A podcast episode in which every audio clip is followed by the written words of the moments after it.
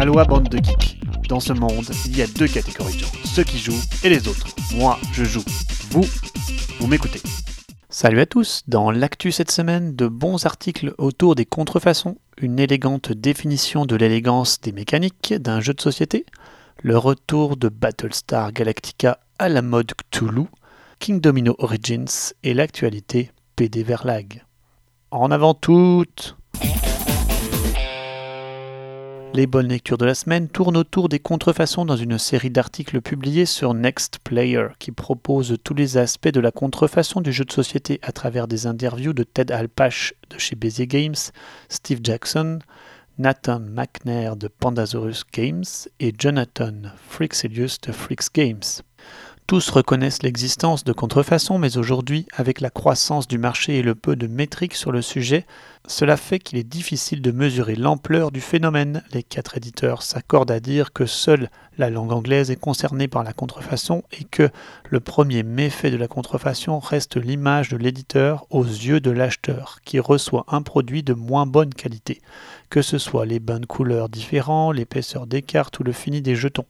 Curieusement, il semble que la spécificité des composantes n'empêche pas la contrefaçon de titres ayant des éléments particulièrement difficiles à produire. Quant à nous, consommateurs, comment agir contre ce phénomène? Il est toujours important de répéter qu'un jeu outrageusement peu cher chez un major comme eBay ou Amazon ou Wish peut régulièrement cacher une contrefaçon. Soyez loyaux à votre revendeur, soyez avertis, c'est bon pour vous et bon pour le hobby. D'un autre côté, plus game design, ce petit article tente de définir l'élégance d'un game design, un terme que j'aime à prononcer, des jeux que j'apprécie. Vous savez, ces jeux qui mêlent des règles simples et souvent évidentes à un gameplay profond et riche, ces jeux dont l'évidence après quelques tours démontre un game design mûrement réfléchi. Les exemples qui me viennent en tête sont Concordia et sa simplicité, qui ouvre à un jeu rapide et d'une grande richesse, ou Keyflower et sa géniale utilisation de meeple pour l'enchère, la pose d'ouvrier et leurs variations de couleurs. Il y a des jeux ainsi, et cet article tente de définir le terme, même si je trouve très subjectif et lié à une sensation de jeu on y retrouve des définitions justement élégantes de la profondeur, de la complexité et des exemples concrets comme les échecs et le go d'une grande profondeur et de très faible complexité face à la machine de règles qu'est Warhammer 40 000 pour si peu de profondeur. L'article traite encore des extensions. Les extensions peuvent souvent véhiculer de nouvelles mécaniques, parfois assez artificielles, Parfois au contraire, l'extension s'intègre parfaitement à l'original et en devient indispensable. Celle qui me vient à l'idée, Les fermiers de la lande pour Agricola, une extension parfaite. Bref, un article qui me touche dans ma façon d'appréhender un jeu. J'aime ça.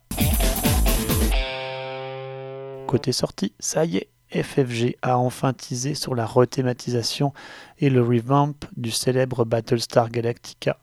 Ce changement va faire couler beaucoup d'encre, et c'est la licence gratuite mais toujours porteuse et bien menée par FFG du mythe de Cthulhu qui va mettre en scène un navire de luxe des années 60, le SS Atlantica, parti depuis deux jours pour Boston qui va connaître des événements surnaturels chaque nuit.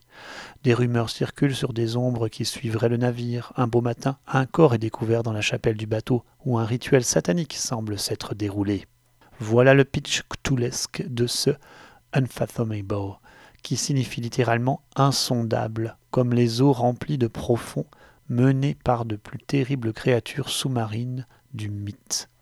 Les joueurs se classeront donc dans deux équipes à rôle caché entre les humains qui veulent atteindre leur destination, alors que les émissaires des grands anciens Hydra et Dagon, les profonds, ont bien d'autres dessins plus funestes.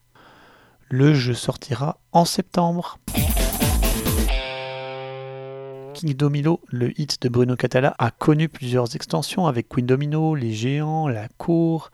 Toutes ces extensions ne sont pas facilement combinables et King Domino revient en octobre avec une version des cavernes qui sera un agrégat du meilleur de King Domino dans un jeu encore plus stratégique et cette fois-ci pensé pour être complet. Une bonne façon d'y revenir ou de le découvrir pour les joueurs un peu plus aguerris. Chaque année, je continue de surveiller les nouveautés de l'auteur de Concordia et Imperial, j'ai nommé McGirt. Après sa version solo pour Concordia qui est en cours d'impression, c'est un revamp de Transatlantique qui va voir le jour, histoire de simplifier le jeu tout en le transposant à une époque plus ancienne dans les années 1900. En espérant que cette mouture permettra au jeu de décoller, disons-nous-le, le jeu n'a jamais été un gros succès. Il est encore temps. Allez, c'est terminé pour cette semaine. Je vous dis à dans deux semaines et d'ici là, jouez bien.